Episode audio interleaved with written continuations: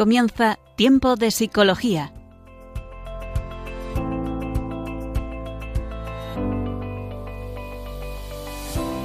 Nos acompaña a lo largo de la próxima hora Cristina Velasco.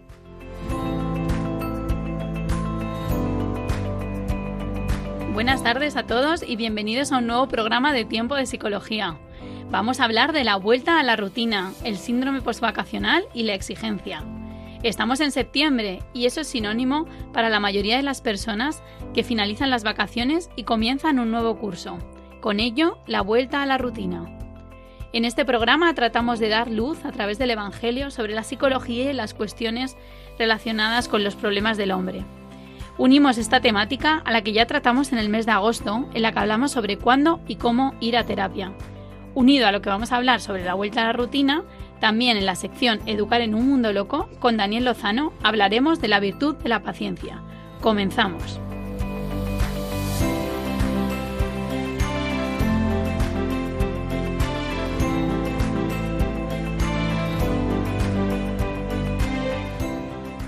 Como ya decía en la introducción, en la breve introducción al programa, vamos a hablar hoy sobre la vuelta a la rutina. Vamos a ver cómo navegar entre ese síndrome postvacacional y la exigencia o las autoexigencias que nos ponemos a la hora pues, de comenzar estas rutinas, de hacernos nuevos propósitos. Venimos de un tiempo en algo en el que paramos en verano. Generalmente perdemos los horarios, relajamos nuestras tareas del día a día, hacemos actividades más lúdicas y agradables Incluso muchas veces parece que en la vida desaparecen, entre comillas, nuestros problemas porque nos relajamos, tenemos más tiempo, nos olvidamos de las dificultades del día a día. Pero cuando regresas, de repente todo vuelve a su sitio. Ese volver a su sitio requiere un tiempo de adaptación, requiere que de alguna manera nos demos un tiempo, una paciencia, tengamos también paciencia con nosotros mismos y con los demás, porque ese proceso de adaptación a veces es difícil, complicado, a veces es lento. De todo eso vamos a hablar en este programa, de ese famoso síndrome postvacacional, pero no solo eso, ¿no? sino del tiempo que uno necesita a veces para poderse readaptar a lo que era su vida de antes, incluso a tener nuevos propósitos y nuevas rutinas que pueden hacer que su vida sea mucho más emocionante y con mucho más sentido. Para ello, a continuación, vamos a pasar a la sección Entrevista al experto, vamos a hablar con una psicóloga sobre este tema. Continuamos. Entrevista al experto. Bueno, pues aquí estamos en tiempo de psicología. Les habla Cristina Velasco, psicóloga y profesora de la Universidad CEU San Pablo. Y además estamos con una psicóloga a la que vamos a entrevistar hoy. Voy a pasar a presentarla, Beatriz Arnedo, que es psicóloga general sanitaria, terapeuta integral y experta en trastornos de ansiedad, depresión y problemas de apego, tanto en etapa juvenil como en etapa adulta. Así que buenas tardes, Beatriz. Bienvenida al programa. Bueno, buenas tardes, Cristina. Gracias por darme la oportunidad de estar aquí Em, y nada, contenta de poder hablar un poco acerca de estos temas, ¿no? Sobre todo de esa vuelta a la rutina, que yo creo que ahora en septiembre eh, mucha gente, ¿no? Es algo que cuesta adaptarse y, y bueno, que es importante hablar de ello. Sí, la verdad que muchas gracias a ti por poder estar y es verdad que era un tema que que bueno, lo, lo, uníamos al del mes anterior, cuando y cómo era terapia, a propósitos que nos proponemos en septiembre, ¿no? Y esta, esta vuelta a la rutina, pues de alguna manera eh, nos cuesta, ¿no? ¿Por qué nos cuesta adaptarnos a la vuelta a la rutina, Beatriz, después de las vacaciones? Bueno, Cristina, yo te diría que al final las personas eh, organizamos nuestra vida en torno a una serie de hábitos, ¿no? Que repetimos constantemente y forman parte de nuestro estilo de vida. Por ejemplo, pues la hora a la que nos despertamos, el horario laboral, la hora a la que practicamos deporte, el horario de comidas. Y es verdad que durante las vacaciones, pues al final acabamos rompiendo con estos hábitos y experimentamos un momento de libertad y disfrute sin límites, ¿no? Sin embargo, eh, este periodo cuando finaliza tenemos que retomar los hábitos de nuevo. Así que volver de las vacaciones implica hacer ajustes eh, tanto en la mentalidad como en la rutina diaria. Conlleva cambiar los hábitos y horarios. Pues por ejemplo en verano seguramente no tengamos prisa en acostarnos porque al día siguiente no madrugamos y podemos ser más flexibles eh, con el horario. Además, eh, podemos estar más afectados si la connotación cultural que tenemos de la vuelta a la rutina, eh, es decir, el trabajo, muchas veces está asociado a una actividad negativa, ¿no? Eh, obligada incluso. Y mm, las vacaciones sí que es verdad que las concebimos como un momento de disfrute y libertad plena, ¿no? Sin embargo, si el trabajo lo consideramos como algo creativo y consentido, la adaptación suele costar menos. Es verdad, ¿no? Que de alguna manera, como bien dices, también es esa actitud que tenemos frente a la vuelta al trabajo. Si lo tomo como, uff, qué rollo, ¿no? Entiendo que, que hay mucha gente que, que va por la vida como, uff, qué rollo, ya eh, ya no están las vacaciones, vuelta a la rutina, a lo mejor hay que verlo de otra manera, ¿no? Enfocar de otra manera también esa vuelta a, a las rutinas y al trabajo. Hablabas, Beatriz, de, de, los hábitos, ¿no? Que a veces son necesarios, porque claro, sin hábitos no podríamos vivir, ¿no? Si no tenemos unas costumbres, unos, unos hábitos. ¿Qué es el famoso síndrome eh, o depresión postvacacional? ¿Eso existe o es más bien algo que se han inventado los psicólogos eh, para captar más personas en las consultas? Bueno, el síndrome postvacacional sí que existe, ¿no? Es verdad que no está considerado como una enfermedad o como un trastorno como tal, sino que es más un proceso de adaptación que nos suele generar pues un sentimiento de malestar emocional, ¿no? Eh, es necesario pasar este proceso cuando tenemos que retomar las tareas laborales después del periodo de descanso. Al final hay que hacer un reajuste en los horarios y en las obligaciones eh, y en los estilos de vida, porque pasamos de disfrutar de una libertad absoluta a tener esa serie de tareas y obligaciones. Y como decía antes, nuestra mente necesita ese tiempo para adaptarse y ajustarse a esa nueva rutina, ¿no? Yo sí, que es verdad que también siempre digo que no hay que psicologizar todo. Creo que también esto de poner nombre a síndromes, eh, pues también está bastante de moda, ¿verdad? ¿No? Como que le ponemos un poco de nombre pues a situaciones que a lo mejor son cotidianas del día a día y creo que en cierto modo pues volver de las vacaciones siempre implica eh, pues ese estado de, de, adaptación, un estado en el cual pues de alguna manera eh, requiere paciencia, que hablaremos luego de esa virtud, ¿no? Requiere tiempo, eh, requiere pues eso, ¿no? Darse, darse esa, ese tiempo de alguna manera. ¿Cuáles son los síntomas más comunes en este síndrome postvacacional, Beatriz? Bueno, los síntomas pueden variar en intensidad y duración y no todas las personas los experimentan de la misma manera, ¿no? Pero algunos de los síntomas suelen ser pues esos sentimientos de tristeza, nostalgia o irritabilidad, esa sensación de cansancio extremo, fatiga o agotamiento, dificultades para concentrarse en el trabajo o en las tareas debido a una distracción constante por pensamientos sobre las vacaciones. A veces también suele conllevar insomnio, problemas para conciliar el sueño, esa sensación de apatía ¿no? y falta de motivación, eh, un aumento o una disminución del apetito. Eh, ansiedad, ¿no? Una preocupación excesiva por el futuro, las responsabilidades las responsabilidades que se avecinan después de, de las vacaciones eh, y síntomas físicos muchas veces tales como dolores de cabeza, dolores musculares, malestar estomacal y en general pues esa dificultad ¿no? para adaptarse nuevamente a la rutina. De alguna manera, estos síntomas, Beatriz, ¿cuándo comienzan a ser un poco preocupantes. Hablabas en la primera pregunta, ¿no? Que de alguna manera mmm, comenzar el trabajo también depende de la actitud con la que enfrentes pues no sé, si tu trabajo te resulta estimulante, creativo, te gusta, tienes vocación, entiendo que la vuelta al trabajo igual es más fácil, ¿no? Que si te incorporas a un trabajo rutinario, eh, que no te gusta, que estás incómoda con tus mmm, jefes. Mm, ¿Cuándo estos síntomas comienzan a ser, pues no sé, motivo de consulta preocupantes? Por supuesto, ¿no? O sea, yo creo que al final eh, es importante destacar que no todas las personas experimentan este síndrome postvacacional y que la gravedad de los síntomas pues es muy variable dependiendo eh, las personas, ¿no? Los síntomas suelen ser temporales y tienden a disminuir con el tiempo cuando nos vamos adaptando a la rutina, ¿no? Pero si los síntomas persisten o son graves, pues es importante buscar apoyo de, de un profesional, ¿no? Porque podría ser indicativo de un problema más profundo de salud mental mental, eh, como el trastorno depresivo mayor o incluso trastornos de ansiedad, ¿no? Muy bien, o sea que Entonces, no habría, claro, en ese caso no habría que pasarlo desapercibido, ¿no? Si no, no, exacto, o sea, yo diría que hay que dar un margen para... Eh, para ir viendo que esos síntomas se van, eh, van pasando, ¿no? Pero que a lo mejor pues eh, tres semanas o una cosa así, ¿no? Que vayamos eh, vigilándolo. Muy bien, o sea, ese proceso de adaptación que siempre vaya mejor, ¿no? No a peor. Si empiezo a encontrarme más deprimido, más ansioso, eh, cuando pasa el tiempo de haberme incorporado al trabajo, pues oye, ahí hay que tener cuidado, ¿no? Y Beatriz, eh, no sé, como seres humanos, bueno, entiendo que ¿por qué nos cuesta tanto, ¿no? Adaptarnos a estos cambios.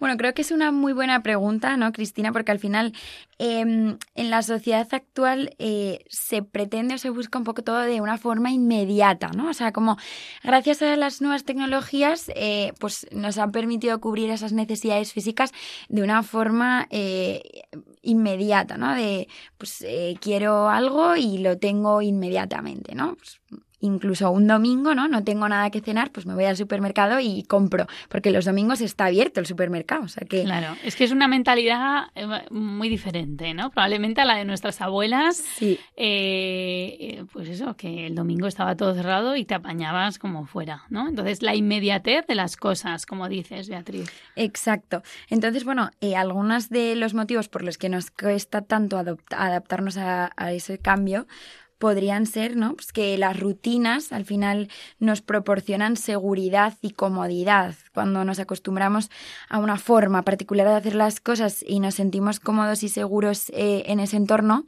los cambios pueden amenazar esa sensación de seguridad. Además, eh, tenemos miedo a lo desconocido. Cuando se presenta un cambio, pues es natural que nos preocupemos por lo que podría deparar el futuro. También tenemos muchas veces esa necesidad de control. Eh, los cambios implican una pérdida del control sobre una situación, ¿no? Y esto puede ser especialmente difícil para personas que prefieren tener esa certeza en sus vidas. Em, además influyen las experiencias previas de cambios que hayan resultado complicados o negativos y esto puede llevar a una mayor resistencia al cambio. Eh, también añadimos ahí una baja tolerancia a la frustración, como no, esa incapacidad para manejar las emociones desagradables que acompañan a los cambios y sobre todo depende un poco de la identidad. Em, muchas veces pensamos que al cambiar estamos dejando de ser una parte de nosotros, ¿no? Y asociamos el cambio a esa, a esa pérdida de identidad. Pero bueno, yo creo que también es importante destacar que a pesar de, la resistencia natural al cambio, los seres humanos también tenemos esa capacidad de adaptarnos ¿no? y enfrentar nuevas situaciones. Entonces, eh, principalmente la comprensión de por qué sentimos resistencia al cambio, es algo que nos puede ayudar a abordar esta resistencia de manera más efectiva y aprender a adaptarnos con éxito a las nuevas circunstancias. Sin embargo, podríamos decir eh, todos estos factores que, bueno, esto, que motiva que nos cueste adaptarnos al cambio, es verdad que de alguna manera eh, resulta más fácil adaptarse al cambio de las vacaciones, ¿no? No encontramos a nadie que nos diga el síndrome post-trabajo, ¿no? Algo, no sé cómo llamarlo. Eh, sin embargo, volver a la rutina nos cuesta, ¿no? Les cuesta también a los niños. Luego hablaremos algunas pinceladas, ¿no? De esa, sobre todo porque en septiembre es más la vuelta al cole, aunque en la vuelta a los trabajos también en general, ¿no? Eh, entonces, dirías que de alguna manera también el trabajo, no sé, creo que dedicamos muchas horas al trabajo y no sé si eso es algo que también em, lleva a que ese cambio eh, se haga más difícil. No sé qué piensas tú desde tu experiencia también trabajando con pacientes y demás. Bueno, es verdad que eh, hoy en día el conciliar un poco esa vida personal, eh, familiar con la vida laboral es muy complicado, ¿no? Porque em, en muchos trabajos se nos obliga, ¿no? Se obliga a estar durante muchas horas, ¿no? Tienen mucha exigencia o mucha demanda y, y también, eh, bueno, nosotros eh, solemos ser unas personas exigentes, ¿no? Entonces, bueno, pues eh, es verdad que si dedicamos mucho tiempo o excesivo tiempo al trabajo, em, esto puede hacer que nos cueste adaptarnos más a, a la rutina. Muy bien, o sea que de alguna manera también está vinculado yo creo que con el lugar que le das a ese trabajo, ¿no? El valor, el tiempo, el esfuerzo, incluso también, pues bueno, todos los eh, no sé, también cómo gestiones las emociones dentro del trabajo, ¿no? Que al final eso también yo creo que es importante. Sí, eso es. Luego eh, daré algunas, eh, algunos consejos, ¿no? Para esa, para cómo llevar mejor esa vuelta o esa adaptación a la rutina. Pero bueno, entre ellos está, pues el intentar dedicar más tiempo a otras cosas que no sean solo el trabajo, ¿no? Sino hacer actividades, pues que nos motiven y que de alguna forma eh, nos hagan sentirnos bien con nosotros mismos y nos apasionen. En cuanto a, esa adaptación de la que hablábamos, ¿no? porque esto es un proceso eh, de adaptación, hay algunas personas nos cuesta más que otras. ¿no? Hay gente que, tiene esa capacidad, lo decías antes, ¿no? de flexibilizar, eh, le da menos miedo el cambio. Eh, ¿Qué factores influyen en que una persona pues adapte más pronto que otra, por así decirlo? Bueno, al final la capacidad de adaptarse al cambio es verdad que varía mucho de una persona a otra dependiendo un poco de una combinación de factores, ¿no? Psicológicos, emocionales, sociales y personales, ¿no? Entonces, al final algunos podrían ser pues esas experiencias previas relacionadas al cambio, ¿no? Que comentaba antes. Em, si las experiencias han sido traumáticas o negativas, pues puede afectar a que eh, las personas sean más resistentes a ese cambio por el miedo a vivir estas experiencias otra vez, ¿no? Eh, los recursos personales, eh, por ejemplo, la autoestima, ¿no? Pues la resiliencia y las habilidades de afrontamiento, ¿no? Las personas eh, se ha visto que, que tienen una mayor autoestima y habilidades de afrontamiento pueden manejar mejor los desafíos al cambio, ¿no? Em, también influye mucho la motivación. Quienes tienen una fuerte motivación para lograr sus objetivos pueden ser más resistentes y adaptativos a ese cambio. Sí, este es un factor yo creo que muy importante, el tema de la motivación, que yo creo que a veces se trata un poco de modo banal, ¿no? Pues no sé, a mí me da la sensación, ¿no? Con todo esto del coaching y todo esto, parece que la motivación se ha convertido como en un poco vende humo, sin embargo hay un factor motivacional intrínseco dentro de nosotros que es fundamental, o sea, que es aquel motor que nos mueve a hacer algo, o sea, a que también nuestra vida tenga sentido, nuestro trabajo tenga sentido, es que si no, claro, volver al trabajo es algo muy difícil, ¿no? Es algo...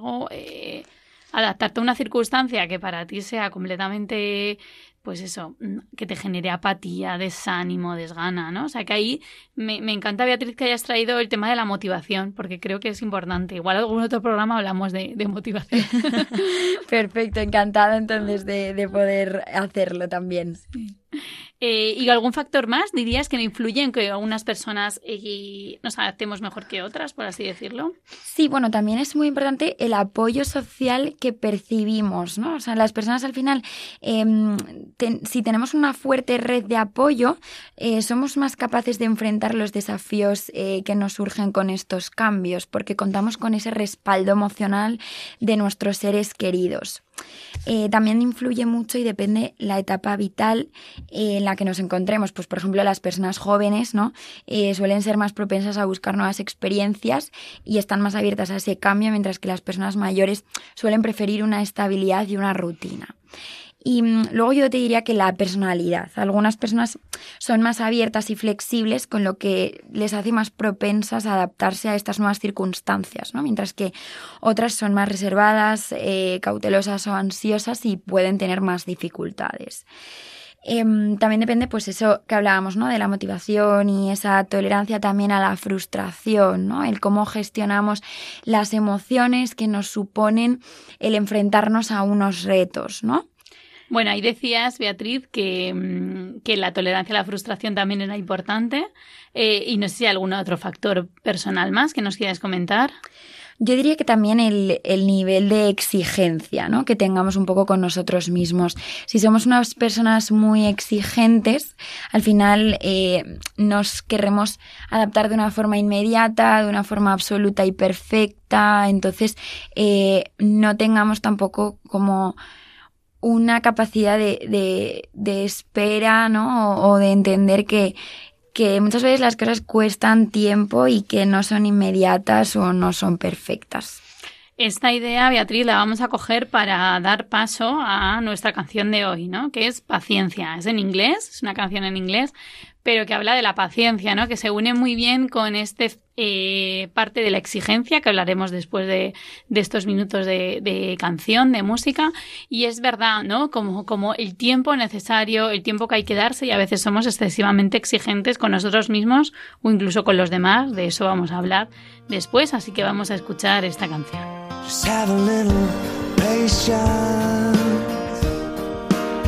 Still from love I lost. I'm feeling your frustration. But any minute, all the pain will stop. Just hold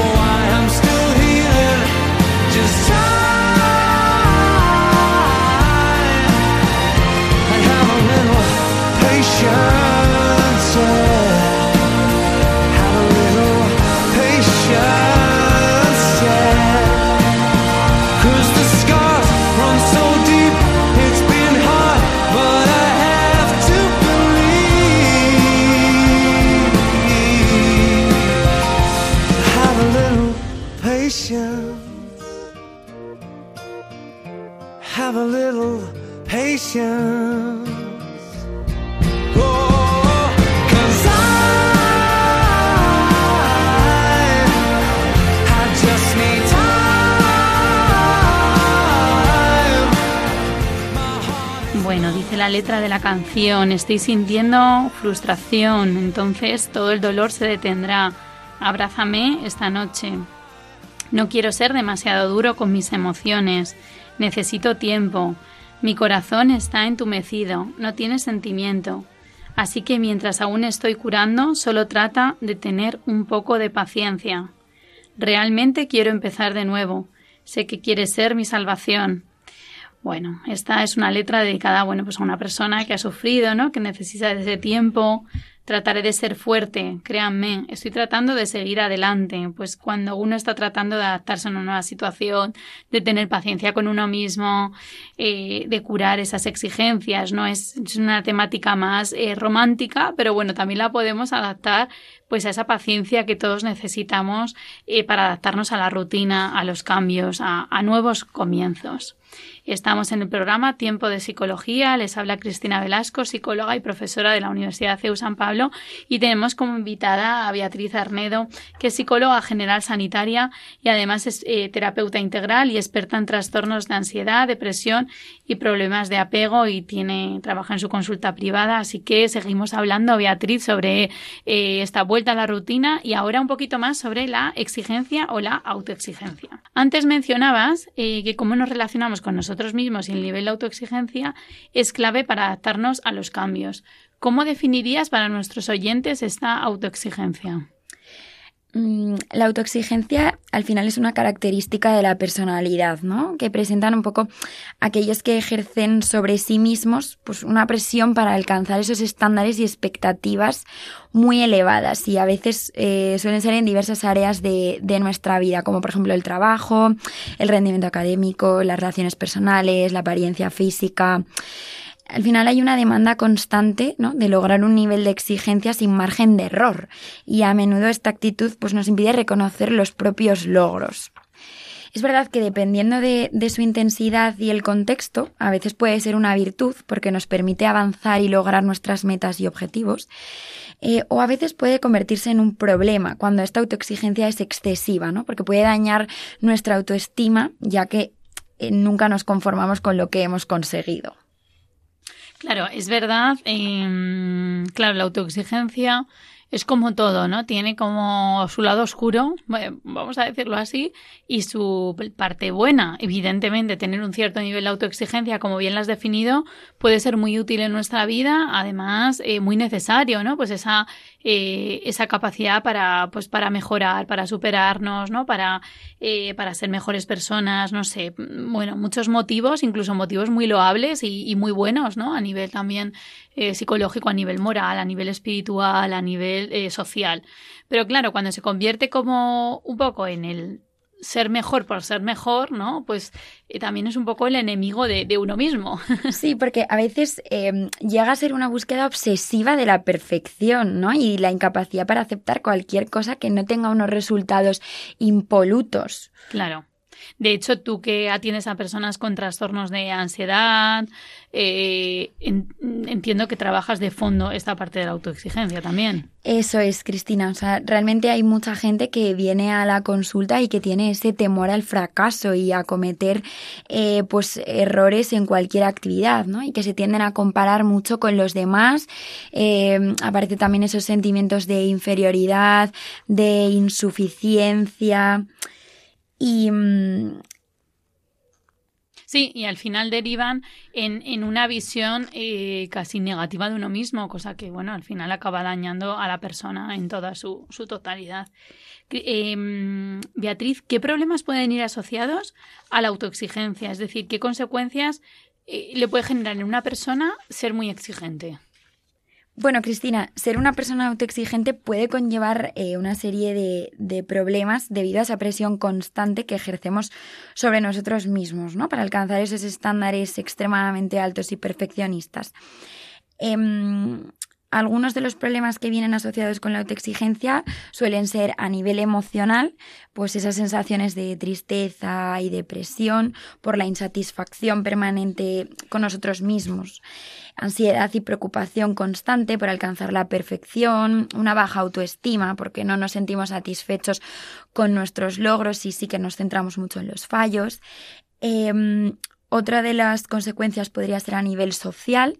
Eh, nos dificultan las relaciones sociales eh, porque estas personas no suelen ser críticas solo consigo mismas, sino que también suelen ser críticas un poco con los demás. ¿no? Y además hay una competitividad en algunos casos por ser mejor que el otro. ¿no? Eh, también a nivel físico nos eh, genera pues eh, los típicos síntomas de la ansiedad, como problemas gastrointestinales, esa tensión muscular, cefaleas, agotamiento físico, incluso problemas dermatológicos. Em, a nivel cognitivo también genera problemas, pues una tendencia o unos pensamientos obsesivos, como pensar en, los errores cometidos de una forma constante, centrar toda nuestra atención en una tarea y no atender otras actividades porque eso nos quita tiempo de nuestro objetivo. Y también te diría que a nivel conductual, esos actos compulsivos para comprobar constantemente si hay errores en las actividades realizadas, dedicar tiempo excesivo a determinadas eh, tareas o incluso procrastinar actividades para, eh, para no hacerlo por ese miedo al error, ¿no? Por ese miedo a fallar. Entonces, eh, bueno, es importante reconocer eh, si la autoexigencia nos está afectando negativamente la calidad de vida y el bienestar. Em, para ello hay que trabajar, ¿no? Muchas veces en esa autoaceptación, establecer unas expectativas más realistas, aprender a manejar mejor el fracaso y buscar apoyo de un profesional de la salud mental para desarrollar unas eh, estrategias de afrontamiento más saludables.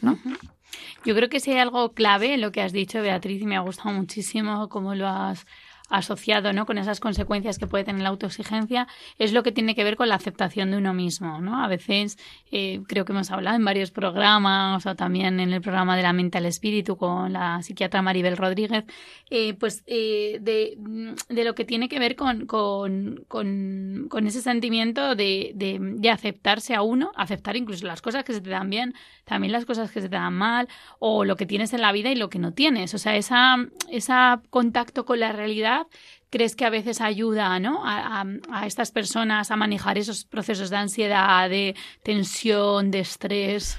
Por supuesto, o sea, yo creo que además eh, hoy en día vivimos un poco como en esa sociedad de mirar lo que nos falta, ¿no? Mirar lo que nos falta más que lo que tenemos. Entonces, yo creo que eh, es importante también un poco eh, ser capaz de agradecer eh, por todo lo que tenemos en la vida y no solamente por lo que nos falta, ¿no? Porque también idealizamos muchas veces esas cosas que, que no tenemos como si eso nos fuese a dar una felicidad absoluta o una eh, felicidad tremenda. Y la realidad es que a lo mejor estamos idealizando en exceso eso que no tenemos y no valoramos tanto eso que sí tenemos ya, ¿no? Qué importante esa palabra agradecimiento, Beatriz. Creo que de ese modo también se ayuda mucho también a, los pacientes o a nosotros mismos, ¿no? Que, que, a veces nos falta también agradecimiento, es decir, qué tengo frente a qué no tengo, como bien dices, quizá redes sociales, quizá eh, un mundo pues tan globalizado, que tenemos todo, ¿no? Parece, bueno, seré feliz cuando tenga novio, no, bueno, seré feliz cuando tenga un hijo, no, bueno, seré feliz cuando tenga trabajo indefinido, bueno, y, y quizá no. Claro, y la realidad es que bueno, cuando conseguimos eso, ¿no? Pues por ejemplo, no tengo trabajo fijo y de repente tengo un trabajo fijo, pero luego siempre hay más cosas, ¿no? Más cosas que uno no tiene. Entonces vivimos un poco como en esa sociedad de nada es suficiente, ¿no? O sea, mm. eh, queremos eh, todo, eh, todo de una forma inmediata, ¿no? Y nada nos vale, nada nos es suficiente. Entonces, bueno, tener en cuenta que cuando yo consigo una meta o un objetivo, seguramente eso mm, no me vaya a dar la felicidad, porque inconscientemente estoy buscando otra cosa más y otra cosa más y otra cosa nueva, ¿no? Entonces, claro, ahí también hay que ver un poco cuál es el problema para que nada sea suficiente, porque muchas veces buscamos esa suficiencia en las cosas externas de la vida, eh, pues en un trabajo, una casa, una familia, ¿no? unos hijos, eh, unos amigos, eh, pero al final el ser suficiente también es, un trabajo interior, ¿no? O sea, uno tiene que sentirse también suficiente con, con lo que hace y con lo que es, ¿no? Y esa parte, pues que hablábamos de la aceptación, sobre todo. Qué bien, Beatriz, mm, súper bien. Por último, eh, bueno, porque ya ahora ya nos, vamos a quedar con ganas de hablar más, ya verás, pero eh, decías ¿no? Que, habías pensado también cuando preparábamos el programa unas pautas, eh, cómo facilitar a esta, esta adaptación debajo, por debajo está manejar esa exigencia o esa autoexigencia que hemos estado hablando. ¿Nos podrías dar unas pautas de cómo volver a este curso, ¿no? Cómo retomar esa rutina. ¿Qué nos dirías? Pues en primer lugar, Cristina, te diría que es muy importante ajustar esas expectativas y mantener una mentalidad realista con respecto al cambio, ¿no? Sabiendo que es algo que nos puede llevar tiempo y esfuerzo y es normal experimentar altibajos en este proceso. Em, que no pretendamos volver a la rutina directamente y ponernos a funcionar como si llevásemos un mes entero, ¿no? Intentar ser un poco pacientes con nosotros mismos. Eh, además, eh, podríamos programar el regreso de las vacaciones de una manera anticipada y relajada, es decir, no volver el día anterior, sino que se recomienda pues, volver unos días antes a la ciudad para prepararnos física y mentalmente y así retomando los ritmos de sueño, alimentación y deporte. Em, en el trabajo sería bueno también una planificación gradual. Si es posible, ¿no? Pues em, planificar el regreso gradual sin sumergirnos a la rutina de lleno. También establecer pues unas metas realistas eh, durante la rutina. Em, establecer una rutina diaria que incluya tiempo para el trabajo, el descanso, el ejercicio y otras actividades importantes asegurarnos de descansar lo suficiente, ¿no? que esto es fundamental y esencial mm. para mantener nuestro bienestar físico mm. y mental. Em, mantener también a veces una rutina de ejercicio regular. Al final el ejercicio nos puede ayudar a reducir ese estrés ¿no? y mejorar el estado de ánimo que facilita la adaptación a la rutina. Sí, quizá a veces es de, bueno, depende, ¿no? Para qué persona, igual es difícil como encontrar ese tiempo, pero es verdad que al final nos movemos poco, ¿no? O sea, mm. tenemos en general trabajos más sedentarios, salvo alguna persona que sí que trabaje pues en el campo, ¿no? O situaciones eh, que se tenga que mover más, pero es verdad que el ejercicio ayuda físico, ayuda también a nivel mental, ¿no? A nivel psicológico. Exacto, eso es, Cristina. Yo diría que también eh, como recomendación es muy importante esa socialización, ¿no? Y sobre todo también en el trabajo, ese compartir nuestras vacaciones y experiencias, pues quizás con los compañeros eh, del trabajo para tener un buen clima laboral. Em, dedicar tiempo para hacer actividades a nosotros mismos, ¿no? Que nos relajen y retomar esos hábitos que habíamos abandonado durante las vacaciones. A veces nos cuesta mucho encontrar esos tiempos, ¿no? Para nosotros, pero es, es importante y mm, sobre todo pues eh, una planificación y organización, ¿no? Pues utilizando quizás pues esos horarios, esos recordatorios, ¿no? Esas eh, tareas, ¿no? Em, y bueno, luego también como no intentar llevarse el trabajo a casa, que eso es muy importante, ¿no? Em, el poder poner límites y separar esa vida laboral de esa vida familiar o personal, que el desconectar favorece que no esté presente el sentimiento de cansancio o de fatiga, ¿no? Mm. Y principalmente, pues eso, eh, hablaba un poco antes de, de dedicarnos tiempo para nosotros mismos, también ese poder planear proyectos nuevos que nos emocionen tanto en el trabajo para que podamos ir motivados como fuera en nuestro tiempo libre. Yo creo que sí, ¿no? El plantearte nuevos retos y nuevos propósitos también para el nuevo curso, que a veces lo hacemos a principios de año, pero también es un buen momento. Enero y septiembre son como momentos de propósitos, ¿verdad? Eh, pero claro, también sin ser excesivamente exigentes, porque claro, si parto de la base de que nunca en mi vida he hecho deporte, pues no me voy a proponer de repente hacer tres días de, de deporte, ¿verdad? O sea que eso tiene que ser gradual. Exacto, o sea, yo recomendaría empezar de una forma eh, progresiva, ¿no? Pues eh, como decía, si no has hecho deporte nunca, pues no puedes ponerte a hacer tres días a la semana. A lo mejor empezamos con media hora a la semana y eso es más que suficiente. Y a medida que vayan pasando esas semanas, ir aumentándolo, ¿no? Porque si no, si pasamos un poco de ese todo al nada, eso favorece que luego al final no se acaben cumpliendo esas rutinas o esos hábitos que nos proponemos, ¿no? Porque al final nuestro cuerpo se cansa porque no está acostumbrado a esa actividad o a ese ejercicio físico y llega un punto en el que de tan cansado que está dice, bueno, es que yo necesito descansar y lo deja absolutamente Mm. todo, ¿no? Entonces, claro, lo dejamos y descansamos cuántas semanas, ¿no? Y luego no nos apetece ponernos. Claro, yo creo que eso con cualquiera de los propósitos que nos hagamos también a nivel espiritual, ¿no? Me pongo a rezar más este curso. Vale, pues empezamos poco a poco, ¿no? Porque al final si no lo dejas, ves que no lo consigues, te desanimas, te desmotivas y, y lo acabas dejando. Y Eso te otro- frustras, te ¿no, frustras. Cristina? Que ahí también es importante pues ese manejar eh, esas emociones negativas que, que vienen muchas veces, ¿no? Y que son normales. Eso es. Quería también, Beatriz, que habláramos un poquito, nada, un minuto, porque nos queda muy poquito de esta sección, sobre la adaptación eh, de los niños y las familias, porque es verdad, ¿no? Que la vuelta al cole, pues siempre con los niños cuesta. Entonces, muchas de las pautas que ha dado Beatriz anteriormente sirven, pues ir adaptando poco a poco los horarios, con los niños hablar de los cambios que suponen también el nuevo curso, de las nuevas rutinas que van a tener, las nuevas responsabilidades, porque en verano es como que todo se se relaja más, eh, no estamos tan atentos ¿no? a esa parte de horarios y yo sobre todo hablaría eh, de no querer hacer demasiadas cosas en poco tiempo. Es decir, yo creo que una cosa que nos puede pasar cuando volvemos a la rutina es estas exigencias proyectarlas con nosotros mismos, pero también con los demás, ¿no? Incluso en el matrimonio, eh, con los hijos. Entonces, no sé, tú ya estás en este nivel de adaptación al 80% y quieres que toda tu familia esté al 80%, sin embargo, tus hijos igual están en el 20% porque todavía pues se acuestan tarde, no se levantan, no tienen eh, los hábitos que tenían antes, ¿no? Es importante eso, es, ¿no? Como decías, Cristina, ir adaptándonos también a los ritmos de los demás y no pretender que todos se adapten a nuestro ritmo, ¿no? Que muchas veces eh, no tenemos en cuenta eh, eso porque vamos mucho enfocados en nosotros, ¿no? Y yo creo que eso a nivel familiar es fundamental, porque cuando vivimos en familia, estamos enfocados a las familias, a los que viven con otras personas, pues nuestros ritmos no son los de otros, ¿no? Y eso también, pues respetarlo, acogerlo, amarlo y, ser paciente, ¿no? Porque, eh, bueno, esa, esa frustración que bien decías es que puedes acabar pagándola con otros y eso es negativo. Muy bien, Beatriz, pues nada, nos, ¿te gustaría añadir algo más sobre la vuelta a la rutina, eh, la exigencia?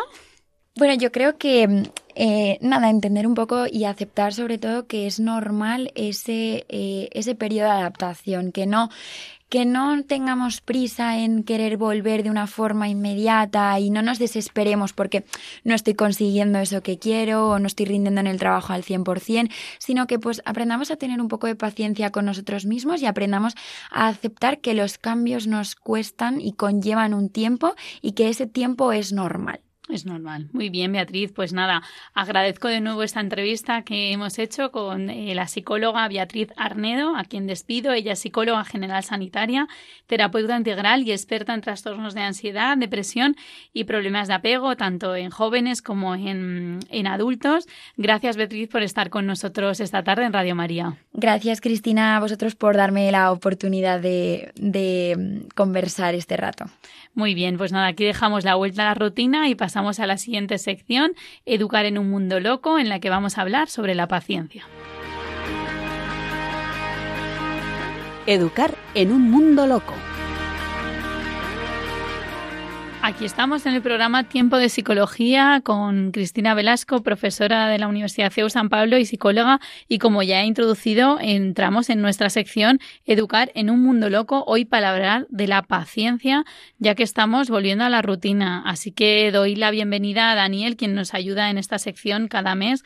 Hola Daniel, buenas tardes. Hola Cristina, buenas tardes. Eh, pues nada, presento a Daniel, es eh, periodista y publicitario, trabaja en esta radio en el Departamento de Promoción y Voluntariado y además es padre de familia.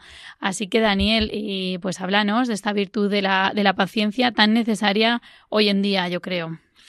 Sí, y además vamos a ver que es una, una virtud fundamental para padres y educadores.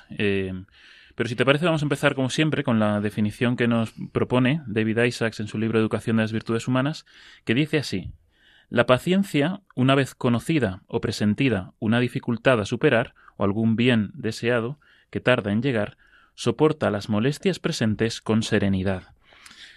Pues bien, en este mundo loco en el que vivimos, eh, muchas veces a un ritmo frenético, lo que se busca siempre es como el rendimiento, ¿no? La inmediatez, la eficiencia. No hay, no hay una visión a, largo plazo, sino que todo es para allá. Y si no se puede tener para allá, pues entonces las cosas como que pierden un poco valor, ¿no? O, importancia.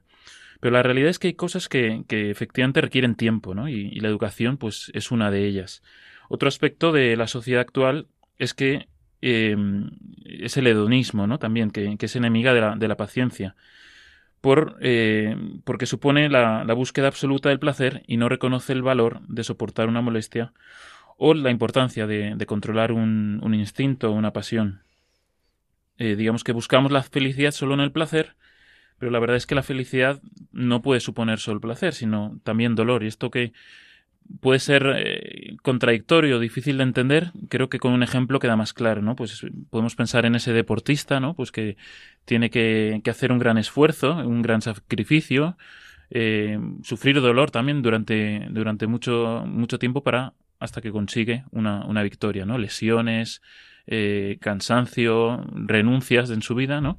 Y que al final, pues cuando consigue la victoria, pues digamos que esa felicidad no coge solo eh, o no se nutre solo de, la alegría de la victoria, sino también pues de todo el sufrimiento y de todo el dolor que ha tenido que soportar para llegar ahí. Podríamos eh, ver también ¿no? La, alegría de un padre, pues cuanto más esfuerzo le ha costado sacar adelante un hijo, pues esa alegría es, mucho, mucho mayor, ¿no? O, un ejemplo más sencillo, una abuela que está tejiendo un jersey a su, a su nieta, ¿no? Pues cuanto más le haya costado y eh, el, el hacer ese jersey, pues cuando se lo vea puesto, mayor será su alegría, ¿no? Digamos que estrictamente eh, la virtud de la paciencia se refiere a la parte de soportar un mal para repeler otro mal superior. Pero la paciencia podríamos desdoblarla eh, aquí y hablar también de la longanimidad, que es eh, la ayuda a soportar las molestias cuando tarda en llegar a algún bien. Entonces ambas son complementarias y están relacionadas con, con, la virtud de la fortaleza, que ya, que ya la vimos en, en este programa. Por contra, la paciencia tiene dos vicios opuestos. Eh, por una parte es la impaciencia y por otra la insensibilidad o la dureza de corazón. Em, esta insensibilidad lo que hace es que lleva a la persona a, no preocuparse ni a impresionarse ante la llegada de algún bien o ante alguna molestia. Es decir, es decir, bueno, pues yo paso, yo ya no me involucro emocionalmente en este asunto o en, en esforzarme en que este niño coma, pues ya está, que haga lo que quiera, ¿no? Eso, sería la, insensibilidad. Porque la paciencia en realidad supone em, que, esperar tiene una compensación, ¿no? Que, se puede esperar y también superar las molestias que van surgiendo con serenidad. Y esto de la serenidad es lo que hemos comentado también en la definición y es algo fundamental, porque con la serenidad podemos eh, actuar con inteligencia, podemos pensar, podemos evaluar los pros y las contras, podemos examinar los resultados que tenemos previstos y de esta forma pues luego podemos actuar con, mayor decisión. Esa serenidad nos ayuda a esperar. Creo que también la virtud de la paciencia va relacionada con eso, por lo que decía, si el vicio contrario es eh, pues esa insensibilidad o dureza de corazón. Eh, Daniel, eh, esta virtud, ¿cómo se educa en los niños? ¿no? ¿Qué hay que hacer para trasladársela a nuestros hijos o a los niños pequeños? Bueno, los más pequeños tienen en general poca capacidad de concentración, ¿no? Y suelen dejar las tareas o, los juegos a, a, medias porque no tienen la paciencia, ¿no? Para terminarlos, para llevarlos a cabo. Y también les cuesta razonar, porque no pueden tener algo, o sea, si desean algo inmediatamente y no lo obtienen, pues les cuesta razonar el, el por qué, ¿no? Tampoco tienen muchas veces la voluntad necesaria para llevar a cabo sus propósitos. Y se quedan siempre, pues, como hemos dicho, a medias. ¿Y qué actividad puede ayudar a, a, desarrollar la virtud de la paciencia? Pues aunque suene una americanada, el ejemplo perfecto podríamos decir que es la pesca, ¿no? Pues es el, el estar, que me perdonen los oyentes que les guste la pesca, pero bueno, por cari cari caricaturizarlo un poco, ¿no? Pues es estar eso, ahí en una barca o, en la orilla del mar, eh, aburrido, esperando a que, a que pesquen, que pueden pescar o no, o no pescar. Bueno, ya fuera de, de bromas, ¿no? Pues sí que tiene la pesca unas características que nos pueden eh, ayudar a, también a extrapolarlo a otras actividades y que eh, nos van a dar la clave ¿no? de, de, qué tipo de actividades nos ayudan a desarrollar la, la virtud de la paciencia. Entonces, es importante que exista un tiempo entre lo que se hace y el fin previsto. Eh, bueno, que haya que dominar algunas pasiones, eso es bueno también, que haya que esforzarse para soportar alguna molestia o, la necesidad de moverse o de actuar innecesariamente, eh, que haya que dominar una, una tendencia de actividad mental inútil y podríamos decir también pues que como resultado se llegue a ver la conveniencia del, del autodominio que, que, haya sido necesario. Yo recuerdo que cuando era adolescente una actividad que me ayudó mucho a desarrollar la, la paciencia era la lectura. Normalmente se lee para estar tranquilo y tal, pero a mí me causaba ansiedad el empezar un libro y ver, pues todavía me quedan 300 páginas y no sé cómo va a acabar esto, ¿no? O sea, era como que quería eh, saber la historia eh, nada más empezar. Eh, o sea, cómo termina la historia nada más empezar, ¿no? Entonces, hay, hay, muchas actividades, por ejemplo, hacer un puzzle también, pues de estos que cuantas más piezas mejor, ¿no? Porque también eh, nos va a ayudar a, dedicar ese tiempo, a dedicar esa tranquilidad, a, poder acometer esa actividad desde, desde, la paciencia. Como hemos dicho, eh, no se trata en la virtud de la paciencia, especialmente en los niños, de anular los sentimientos, ¿no? Para que ni sientan ni padezcan, sino que se trata más de desarrollar en paralelo estos sentimientos y la paciencia, para que eh, el deseo de alcanzar ese bien se convierta también en una fuerza, ¿no? que, que les ayude a conseguir el propósito. Tampoco hay que protegerles, ¿no? Para que no sufran, eh, sino, bueno, pues estar a su lado y ayudarles a ver que, que, si se esfuerzan, pues muchas veces se, puede, se pueden superar las dificultades. Y también es importante que, la, que el niño tenga, eh, que tenga seguridad afectiva, ¿no? Si, si los padres reaccionamos haciendo un drama de, de cosas pequeñas, ¿no? Eh, nos muchas veces, pues también por nuestra falta de paciencia, pues eh, que se le ha caído el vaso de, de, agua en la cena, ¿no? Y montamos un, un espectáculo en el que, en el que es desproporcionado, ¿no? Pues digamos que este tipo de, de actitudes eh, lo que conseguimos es también reducir su, su seguridad, porque pueden pensar que, que lo que estamos rechazando eh, no es ese acto concreto, sino que es su persona, ¿no? Y que el niño pues sienta ahí una, una inseguridad. Y también tenemos que enseñarles a aceptar los disgustos, ¿no? Las molestias y, y las dificultades que, que se encuentran. Y animarles a, como hemos dicho, a esperar con serenidad la llegada de un bien. Esto también lo vimos cuando, cuando vimos la virtud de, de la fortaleza. También el, el, autor distingue como dos tipos de niños, ¿no? Pues los que son muy intensos o reaccionan de forma muy intensa ante una dificultad, se enfadan con sus hermanos, eh, no saben controlarse, se ponen histéricos si, si, tienen que ir al médico, ¿no? O, cambian de actividad eh, constantemente, que mm, están hablando los adultos y, y, le interrumpen porque es muy importante lo que, lo que quieren decir y no saben esperar ¿no? su turno de palabra. Entonces, a este, este tipo de niños, lo que dice el autor es que hay que exigirles con confianza y con serenidad. No hay que ofrecerles eh, premios o castigos exagerados, porque esto fomenta también esa, esa intensidad que ellos tienen, y reforzarles cuando hayan hecho un esfuerzo para dominarse. Eh, el segundo tipo de, niños serían los niños indiferentes, ¿no? que parece que son pacientes porque no reaccionan, pero esto realmente es, una, es un síntoma de, de, una falta de interés. Entonces, en este caso, eh, hay que animarles a hacer actividades que les interesen y que, y que puedan hacer bien. ¿no? Y a veces, pues con esto sí que conviene exagerar un poco pues las reacciones afectivas para que vayan descubriendo también pues esa parte de la vida que todavía no, no han descubierto. Y en ambos casos, para los dos tipos de, niños, pues siempre es eh, importante el contacto humano con familiares y amigos, porque les va a situar ante diferentes personas, diferentes situaciones, diferentes personalidades, y van a saber también pues eh, aprender a adaptarse a, a estas, a estas eh, circunstancias. Y Daniel, nos hablabas de los niños, bueno, pues de esa etapa en la que también aprenden siendo esponjas, ¿no? Porque nosotros también somos un ejemplo para ellos, por lo tanto, también esa virtud de la paciencia, fomentarla, en, o sea, eh, crecer nosotros en ella ayuda a los niños. Y en la adolescencia, ¿cómo es esa paciencia, esta virtud? Bueno, a partir de la, de la pubertad, sobre todo, pues hay otros factores que, que inciden. Eh, por ejemplo, el factor biológico, ¿no? Pues los cambios en, en su desarrollo que también pueden manifestarse como pues eh, como impaciencia, como de enfados, como discusiones, como luchas, ¿no? Digamos que el, el, carácter se está desarrollando también y eso lleva a veces a, situaciones un poco de extremo, extremas en, en cuanto a, a, los sentimientos. También hay un factor externo, pues que son los, eh, los estímulos ¿no? que ofrece la sociedad de consumo, la televisión, internet, eh, pues todo, todos estos estos eh, est estímulos, como hemos dicho, que también hay que ayudarles a gestionar, ¿no? Pues para que tengan también dentro de su vida pues ambientes adecuados para que haya cierta paz interior. Otra característica es que son muy selectivos con quien son pacientes, ¿no? Entonces, muchas veces es, están dispuestos a, soportar muchas molestias en cosas que consideran importantes y en otras que no consideran eh, que son importantes, pues pierden la paciencia rápidamente.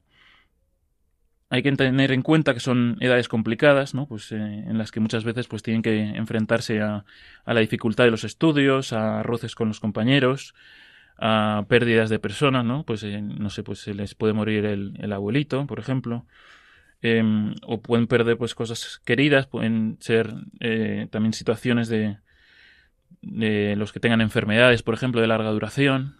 entonces digamos que aquí con los, con los adolescentes pues eh, tendrán que aprender a aceptar positivamente las dificultades y las molestias que encuentren y esperar con ilusión una ilusión razonable pues la llegada de las cosas que les gustan. Son edades en las que hay que también aprovechar para aprender nuevas capacidades que también les pueden ayudar a, desarrollar la paciencia, pues no sé, aprender a tocar un instrumento como la guitarra, por ejemplo, aprender un idioma o, o practicar un deporte nuevo, ¿no? Son, son actividades que también les, les pueden ayudar a, a, desarrollar la paciencia en, en edades pues, que, como hemos dicho, son muy complicadas. Claro, todo lo que requiera también pues un tiempo, un esfuerzo, como ponías el ejemplo de la pesca, de los deportes. Y bueno, Daniel, en esta sección nos gusta también dar eso, esas pautas, ¿no? Bueno, pautas tampoco, ¿no? Pero esas orientaciones sobre qué hacer como padres y como educadores en esta virtud de la paciencia. ¿Qué nos dirías? Claro, en, en la virtud de la paciencia, digamos que el papel del educador es, eh, es clave, ¿no?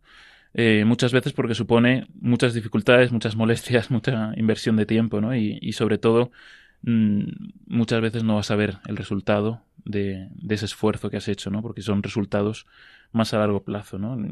Podemos poner el ejemplo, ¿no? De ese eh, profesional que agradece al profesor que tuvo en primaria porque tuvo mucha paciencia eh, con él y, y, es el que le ha ayudado a, a, llegar a donde está. Pero igual el profesor no se entera. él, Nunca de eso. Sufrió, digamos, todo el, el proceso de, de, de educarle. Eh, pero no, no recibió los frutos de, de la No vemos los frutos, claro. efectivamente. Entonces, eh, nuestra paciencia, además, tiene que ser visible, ¿no? O sea, que, que sea percibida por los hijos, por los alumnos, para que entiendan también el esfuerzo que, que hacemos, ¿no? Que, porque les queremos, porque queremos eh, su bien y su felicidad y también pues para que ellos hagan lo mismo con nosotros, con, con, sus padres, con sus profesores, con los hermanos, con los amigos.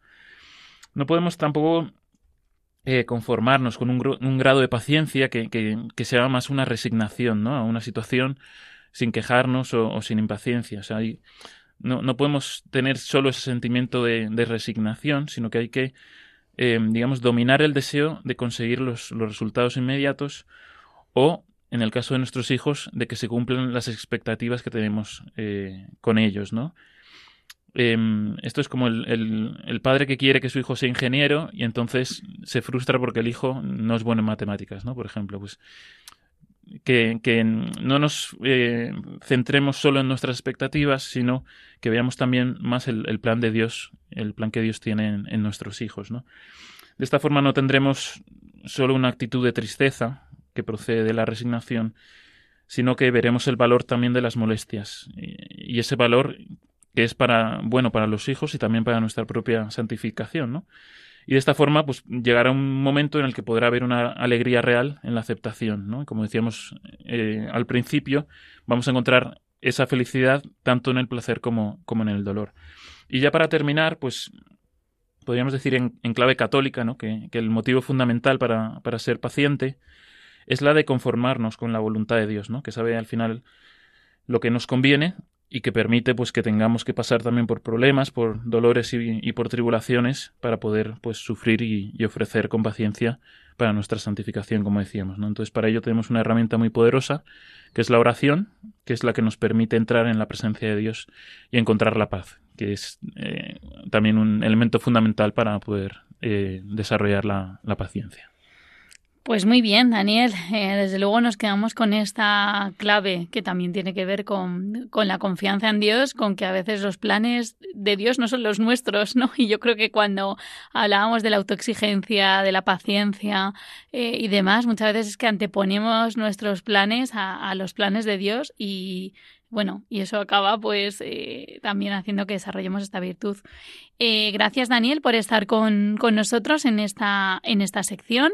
Eh, despido a Daniel Lozano, que es periodista y publicitario y padre de familia. Trabaja además aquí en Radio María en el Departamento de Promoción y Voluntariado y nos ayuda cada mes en esta sección. Gracias Daniel. Muchas gracias Cristina y un saludo a todos los oyentes.